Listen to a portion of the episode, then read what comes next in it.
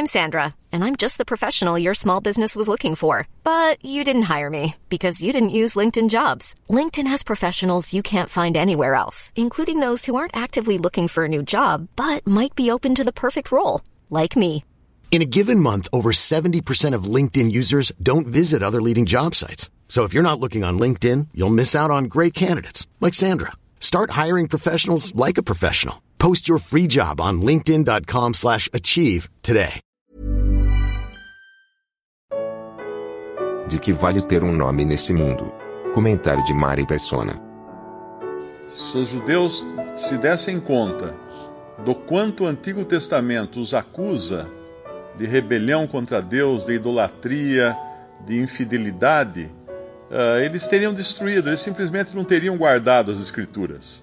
Deus guardou as Escrituras, não foram homens, não foram os judeus, porque a, o Antigo Testamento só fala mal dos judeus. Nós vemos que ninguém gosta de, de, de crítica, não é? E a mesma coisa acontece com os próprios evangelhos, onde as fraquezas dos, dos apóstolos são expostas. E, e ainda assim, Deus guardou eles não, não se livraram daquele, daquelas acusações tão ruins para eles, para sua, sua imagem. E aqui nós vemos esse Miqueias, agora mais um profeta falando mal do povo de Israel, do povo de Deus.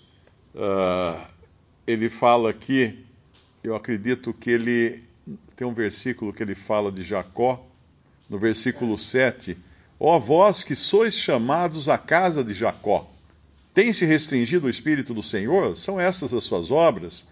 E não é assim que fazem bem as minhas palavras ao que anda retamente? Aqui eu creio que a, a mensagem é no sentido geral de todo o povo de Israel, de todo o povo de Deus, apesar das divisões né, entre Israel e, e Judá. Mas ele vai no final dar uma boa notícia que vai voltar a congregar o restante de Israel, o remanescente de Israel, no versículo 12. Mas o que aconteceu com esse povo que foi tão desleal contra Deus, tão, tão rebelde, tão avesso à vontade de Deus? Quando nós lemos aqui, uh, que ele fala. Uh, tem um versículo que ele fala dos profetas eles pedem profeta que profetize do vinho e da bebida forte. Versículo 11. Se houver algum que siga o seu espírito de falsidade, mentindo e dizendo: Eu te profetizarei acerca do vinho e da bebida forte, será esse tal o profeta desse povo. Ou seja, eles queriam profetas que profetizassem as coisas que eles queriam. Eles não, eles não eram capazes de dizer: Seja feita a vossa vontade, a uh, Deus mas eles queriam dizer: seja feita a nossa vontade. E assim é o homem, na sua natureza, ele, ele busca fazer a própria vontade. Não era errado, nós vemos eles aqui uh, sendo acusados de despojar o, os mais pobres, os mais humildes, roubar do povo. E não era errado eles terem riquezas, os, os, os judeus. Deus prometeu ao povo de Israel uma terra de abundância uma terra que manava leite e mel. Deus ordenou que eles tomassem a terra, Deus permitiu que eles se apropriassem das riquezas das nações que havia na terra. Desde quando saíram do Egito, os, os egípcios entregaram a eles suas riquezas, seu ouro, sua prata, e depois, quando eles conquistavam a terra que Deus lhes havia dado, eles ficavam donos de tudo que havia lá, eles despojavam os gentios que estavam lá e ficavam donos de tudo. E quando nós chegamos na história de Israel, nos tempos de Davi, depois mais adiante de Salomão, nós vemos o reino de Salomão foi um reino, talvez um dos mais ricos, ou o mais rico, que já existiu na face da terra. Tamanha era a riqueza e a, a glória do reino de Salomão que, que mostrava como será a glória e a riqueza de Cristo reinando no milênio. Mas então não havia nada de errado que eles tivessem riquezas, que eles fossem prósperos. O problema é que eles não queriam ser apenas prósperos e ricos, eles queriam tirar a riqueza do, dos seus próprios irmãos. Eles queriam espoliar o pobre, eles queriam matar o pobre, eles queriam tomar da viúva. Eh, nós já vimos isso em outras passagens da Bíblia, como eles, eles eram maus nesse sentido. E E esse é o grande problema. Eles queriam fazer a própria vontade. E fazendo a própria vontade, eles queriam fazer um nome para si mesmos. Eles não honravam o nome que estava sobre eles, o nome pelo qual eles deviam se identificar. Ou seja, quando Deus deu a eles um nome, que era o nome do Senhor, que era aqueles que, aquele nome que os identificava, eles poderiam ter uma vida próspera, uma vida abundante, sob esse nome, dando toda a glória a esse Senhor que havia dado tudo isso para eles, mas eles não queriam. Não queremos que esse reine sobre nós, era a índole do povo judeu, revelada depois no, no Novo Testamento, na, nos Evangelhos, pelo Senhor Jesus. Eles não queriam, eles não queriam a submissão ao Senhor. E é interessante isso, eu estava vendo hoje uma passagem em Lucas, capítulo 16. É, Lucas, capítulo 16. É interessante esse capítulo, porque ele fala onde estava realmente a ganância desse povo de Israel, que queria fazer um nome para si mesmo na terra. Eles não foram diferentes daqueles que construíram a Torre de Babel, que era para fazer um nome na terra, para serem lembrados pelas suas façanhas, pelo seu nome, pela sua capacidade de, de, conquista, de construção e tudo mais. Eles não eram lembrados pelo nome do Senhor. E os judeus que deveriam ser lembrados pelo nome do Senhor, eles também queriam ser lembrados pelo nome que eles conquistassem na terra. Por isso eles faziam todas essas maldades. E o capítulo 16 de Lucas é muito, é muito emblemático porque ele fala todo ele de riquezas, que era algo intimamente associado àquele povo. E hoje, quando você fala em judeu, a primeira coisa que, que lembra é ouro, diamante, ah, ações, bancos, né? Família Rothschild. É, é, já se lembra tudo que é dinheiro, tudo que é poder na terra, uh, domínio nesse mundo. E eles sempre foram assim, sempre foram grandes negociantes, grandes comerciantes. E, e, esse capítulo 16 de Lucas vai falar tudo sobre riqueza. Ele começa falando de um homem rico que tinha um mordomo. E o mordomo era acusado de dissipar os seus bens. Esse homem rico é uma figura de, do próprio Deus. Esse mordomo é uma figura dos judeus. Eles dissiparam os bens que Deus colocou nas mãos deles e não, e não contentes com isso, eles tiravam do pobre. Eles roubavam do pobre. Eles queriam, eles, a, o lema deles não era faça, seja feita a vossa vontade ou a tua vontade, é seja feita a minha vontade. E ele vai aqui contando nessa, nessa parábola aqui, o Senhor Jesus, mostrando que aquele homem uh, tinha um mordomo que foi injusto.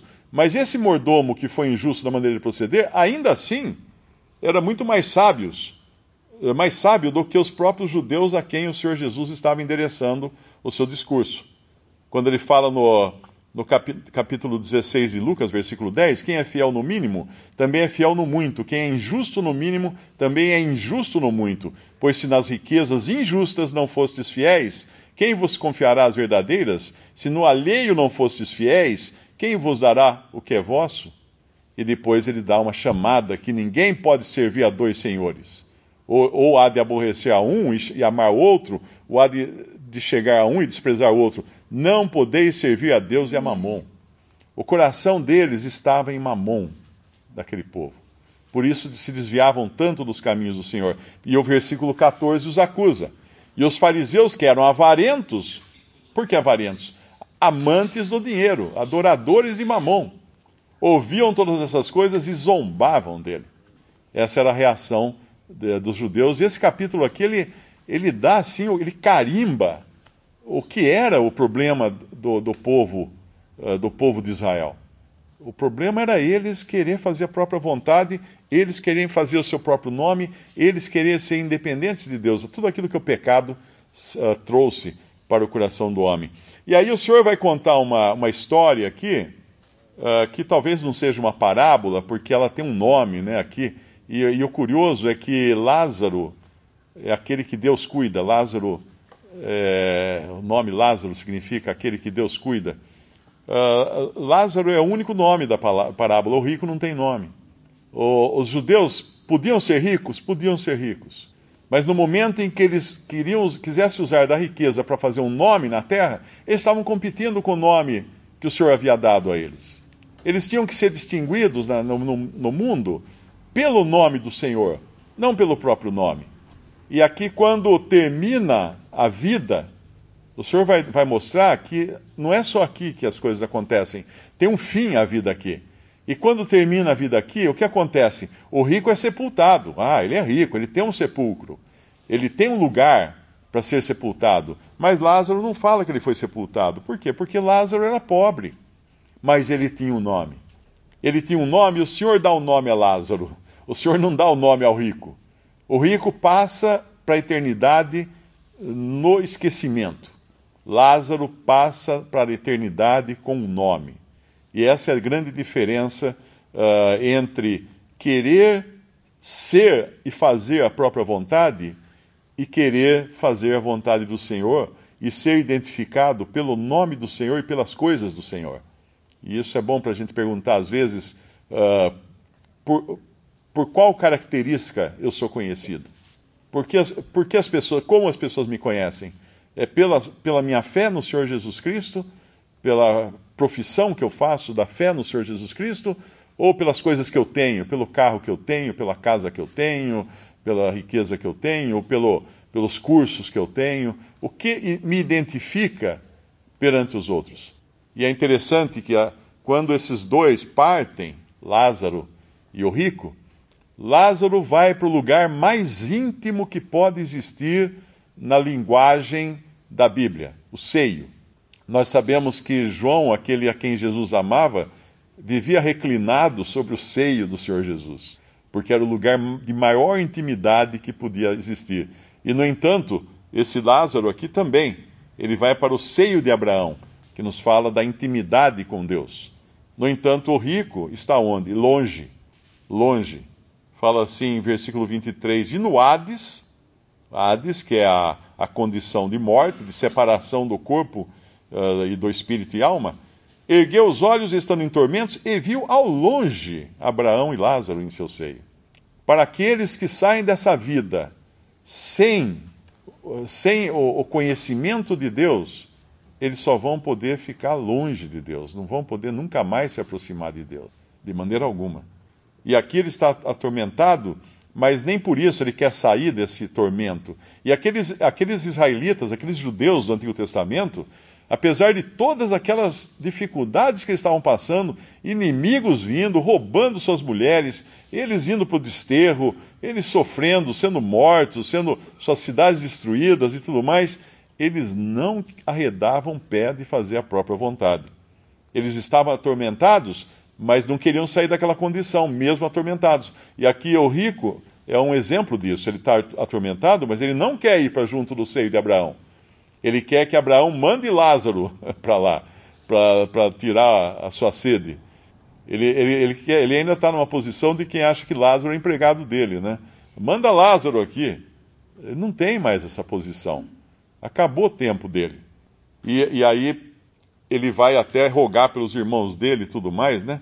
Mas uh, no versículo 30 ele fala assim, versículo 29, disse-lhe Abraão: eles têm Moisés e os profetas. Ouçam-nos. Que profetas? Inclusive esse que nós estamos vendo do Antigo Testamento. Eles tinham esses, eles tinham esses profetas. Por que eles não deram ouvidos aos profetas? Porque eles matavam os profetas.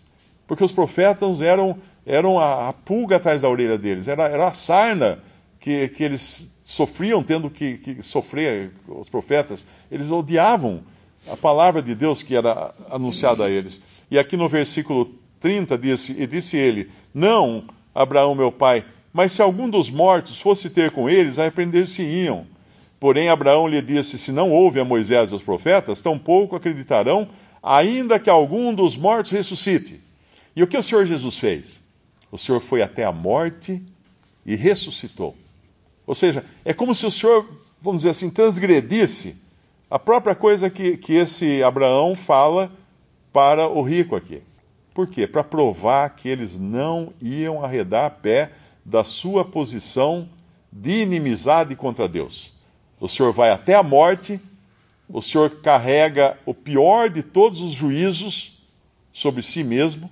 Nós vemos lá em Isaías, né, nós já vimos que Isaías 53 uh, ah, não é primariamente ou primeiramente os sofrimentos do Senhor Jesus por nós, gentios, agora uh, parte da igreja, mas aquilo foi dito primeiramente pra, para o povo Israel, para o povo de Israel.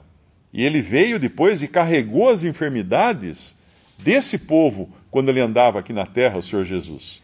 E ali era primeiro isso, nós, nós somos beneficiários de uma vinda de Jesus ao mundo que não era para nós, era para o seu povo. Veio para o que era seu e os seus não o receberam. Ah, agora sim, agora abre.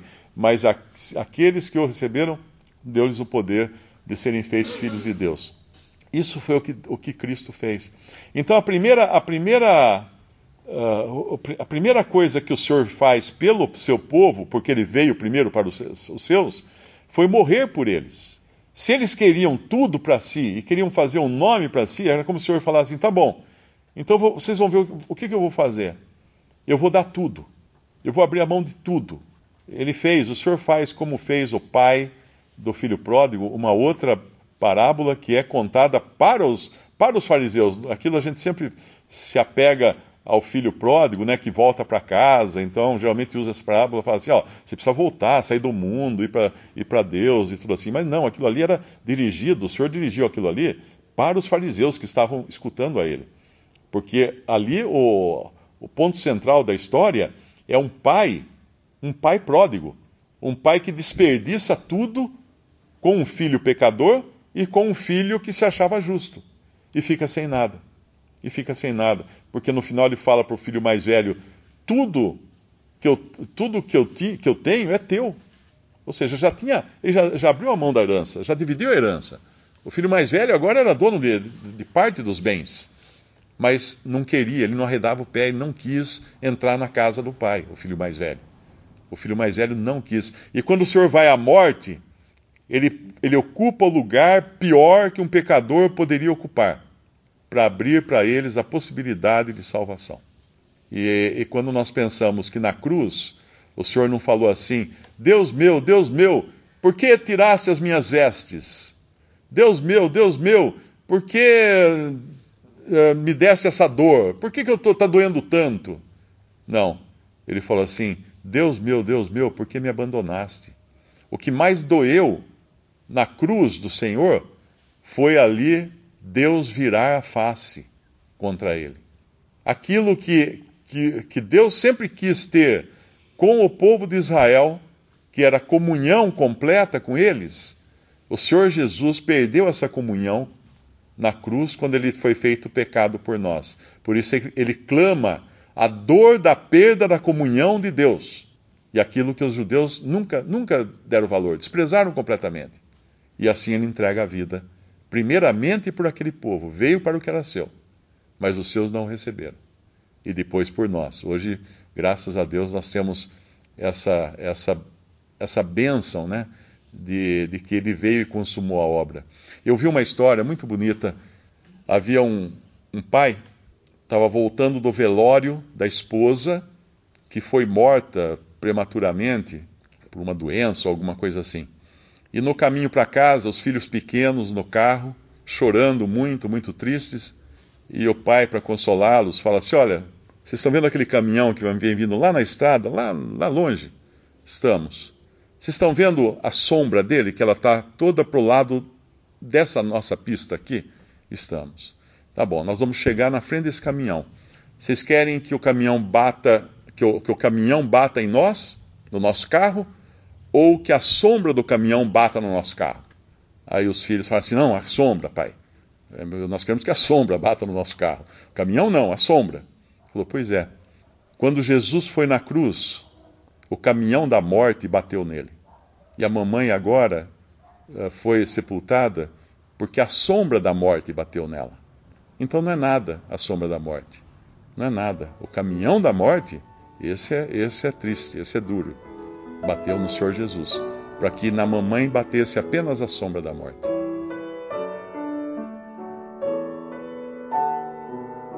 Visite respondi.com.br. Visite também 3minutos.net.